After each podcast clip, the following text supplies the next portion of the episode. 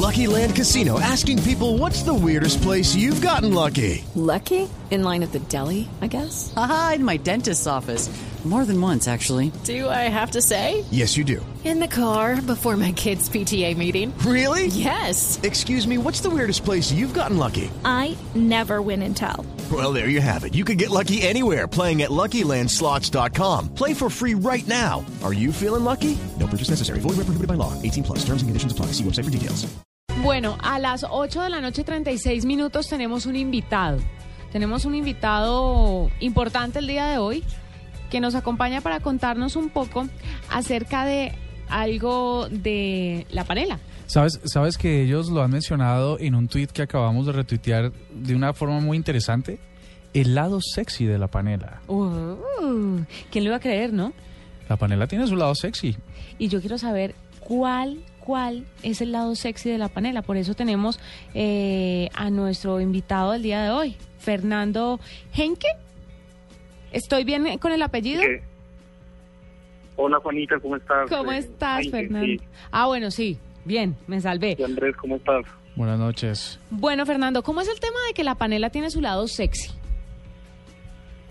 Sí, pues resulta que la panela tiene su lado sexy desde hace cinco años.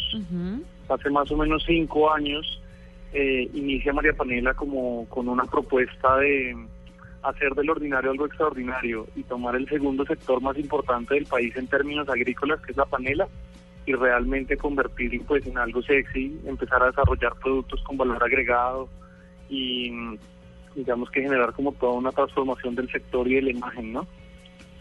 Pues resulta que uno de esos productos de los que nos habla Fernando se, eh, tiene que ver con una bebida energizante. Para nosotros es lógico que la, la panela genere un montón de calorías y que lo que haga es darle, darnos fuerza, ¿no? Y por eso es un, un producto tan típico y tan, tan consumido en Colombia.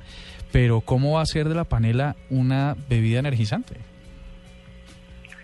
Sí, bueno, esta es una combinación bastante particular, digamos que en esa filosofía que les comentaba, nosotros nos dedicamos a, eh, como empresa a generar procesos de innovación desde el agro y para este producto reunimos la primera y la segunda fuente de empleo agro, que son café y panela. Entonces es bien interesante porque lo que hoy en día es un desperdicio del proceso cafetero, que es la miel de café, el mucílago de café, es uno de los insumos principales para esta bebida, que es cinco veces más antioxidante que el té verde, que tiene un montón de propiedades nutricionales, eh, polifenoles, que son sustancias activas eh, que ayudan, digamos, en, en la parte funcional del organismo, eh, y pues eh, panela, que es una combinación bien interesante.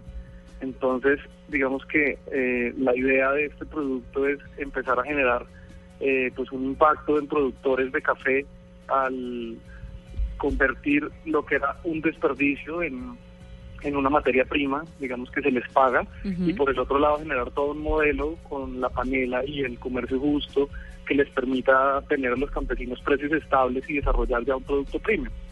Eh, la filosofía un poquito es como eh, desarrollar y darle todo el valor agregado a la panela, digamos, y generar estos productos premium, que son productos aspiracionales, sexys, digamos, de mucha imagen, de mucha eh, esfuerzo en marca, digamos, con campañas de influenciadores, digamos, de alto perfil y, demás, pero que generan un impacto, digamos, en, en las fincas y con los productores. Y el tema del mucílago es muy interesante porque por cada tonelada de, de jarabe que usamos para llenar eh, eh, una botella, digamos, del jarabe como para hacer una bebida se necesita jarabe, agua y pues de carbonata en este caso porque es una bebida carbonatada. Y por cada tonelada de jarabe para llenar nuestra bebida se dejan de tirar cuatro toneladas de contaminantes a, los ríos. Entonces tiene, digamos que varias cabezas el proyecto. Uno, que es un tema ambiental gigante que estamos eh, manejando en Salgar, Antioquia. Estamos de recuperar esa miel y transformarla pues en un insumo para, para el energy drink y por el otro lado panela obteniendo una bebida que es antioxidante, que tiene electrolitos, que tiene nutrientes, que básicamente sustituye una bebida funcional, pero aportando 32 miligramos de cafeína por 100 mililitros con solo 22 calorías. Caramba. Que eso también es una gran innovación, ¿no? Es, esa, una bebida de 22 calorías eh, que es saludable y que genera energía, pues No, eso es Es- la panacea. En realidad sí, porque fíjate, tiene, tiene un componente productivo, tiene un componente eh, y sobre todo medioambiental, porque si lo del mucílago siempre ha sido una, una gran preocupación porque es un montón de contaminantes que van a dar a los ríos y, y si lo que hace al contrario es generar ingreso a los caficultores de lo que antes era basura, y eso potencia un producto como estos, pues es fenomenal. De hecho, de hecho, Fernando, confírmenos esto. Ustedes han fueron nom- nominados o mencionados como una de las empresas, de las 10 empresas más exitosas en la categoría de estrategia por Marketing News. Sí, sí, sí, básicamente eso, es, mm, eso se dio hace un par de años eh, debido al modelo que manejamos de, empresa. Nosotros no somos una empresa que, que invierte en medios masivos, sino empezamos a generar alianzas con influenciadores y generamos contenidos a través de proyectos de impacto. Entonces eso hace que nos respalden personas eh, y pues que los medios hablen de nosotros. Eh, nuestra apuesta total como empresa es generar un modelo de desarrollo social y lo hacemos a través de proyectos productivos. O sea, nuestro foco es generar un impacto en la sociedad, particularmente pues en el campo. Claro. Y lo hacemos pues a través de proyectos productivos. Pero entonces, digamos, en esta campaña de, de lanzamiento de del Energy Drink, pues se nos pegó Jairo Martínez, el presentador, el que fue presentador de Yo Me Llamo, Joana Uribe, María Mulata, Yolanda Rayo, eh, inclusive Jean-Claude Besudo, eh, digamos que diferentes personas, Josefina Klinger, digamos como representante de Chocó, eh, y los afrodescendientes, Pedro Medina, yo creo en Colombia. Entonces es como generar una estrategia de alianza, nuestra nuestro foco como empresa es generar un modelo asociativo y de construcción colectiva. Entonces eso hace que, que, que se lograran cosas como lo de Marketing News, que sin invertir en publicidad pues llegamos al ranking de, de empresas de Colombia, ¿no? claro. Fernando, quería preguntarle un tema eh, que seguramente algunos oyentes estarán preguntando también, y es el tema de eh, las bebidas energéticas tienen una restricción de edad. Por ser esta bebida energética a base de panela, la hace menos peligrosa para jóvenes pues menores de 18 años, pongamos 15, 14, les puede puede entrar en esta categoría para los más jóvenes o sigue teniendo una restricción para adultos?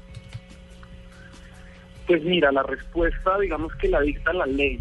Digamos que el INVIMA es un, un poco pobre como en la legislación y en las categorías de producto. Entonces, para el INVIMA, todo lo que se llame Energy Drink tiene que tener una restricción por nombre. Todo lo que se denomine bebida energizante en su etiqueta. Entonces, digamos que nosotros nos vimos obligados a, a poner en la etiqueta una restricción para menores de 14 años y, y pues un, un mínimo de bebidas, eh, de tres bebidas al día, digamos porque esto ya está legislado y el INVIMA es muy estricto con esos temas. Entonces- Eh, pero pues digamos que por el tipo de bebida y por, por, por el tipo de ingredientes, digamos que eh, se podría, eh, digamos, dar un escenario diferente, pero pues la ley es bastante estricta y nos toca respetarla, ¿no? Claro. Pero entonces co- co- confírmeme estas dos cosas. La bebida, a pesar de que está por ley restringida, no representa un peligro para los jóvenes, para los niños o los menores. Y segundo, mm, el alto contenido de Pamela, de panela, de Pamela, de panela tiene alguna algún tipo de restricción, por ejemplo, para gente diabética y tal, o, o incluso está está eso controlado. Pues digamos que por el número de calorías se buscó que, que fuera una bebida eh, que le permitiera a personas eh, diabéticas tomarla. Obviamente si, si el tema es muy severo, pues no, digamos que no, no podrían tomar nada que tenga dulce, ¿no? Pero, pero digamos que hay un nivel de tolerancia, digamos, para que personas que tengan una, eh, una diabetes leve la puedan, la puedan tomar. Y, y hemos hecho, digamos que muchas pruebas con deportistas digamos que es una bebida saludable. Fuimos declaradas como la bebida oficial de los ciclopaseos, estuvimos también en Rock al Parque con, con, con, con todo el parque de ciclistas, eh, Boom Bicycle y bueno, digamos que otros, otros grupos, eh, probando la bebida y dándoles a los ciclistas y demás con unos resultados eh, pues, pues bien interesantes. Bueno, pues Fernando, gracias por contarnos sobre María Panela. Él es Fernando Hinke. ¿Henke? Sí. Henke, que fundó Sí, y dirige. María Panela, que es una empresa de productos derivados de este tradicional producto colombiano que es la panela, los exporta también, está haciendo grandes cosas alrededor del mundo, no solamente aquí en Colombia con, con, con la panela, que es lo que hemos tomado toda la vida. Muy bien, exitoso. Gracias por estar con nosotros en la Muchas nube. gracias por la invitación, y Andrés. Muchísimas gracias.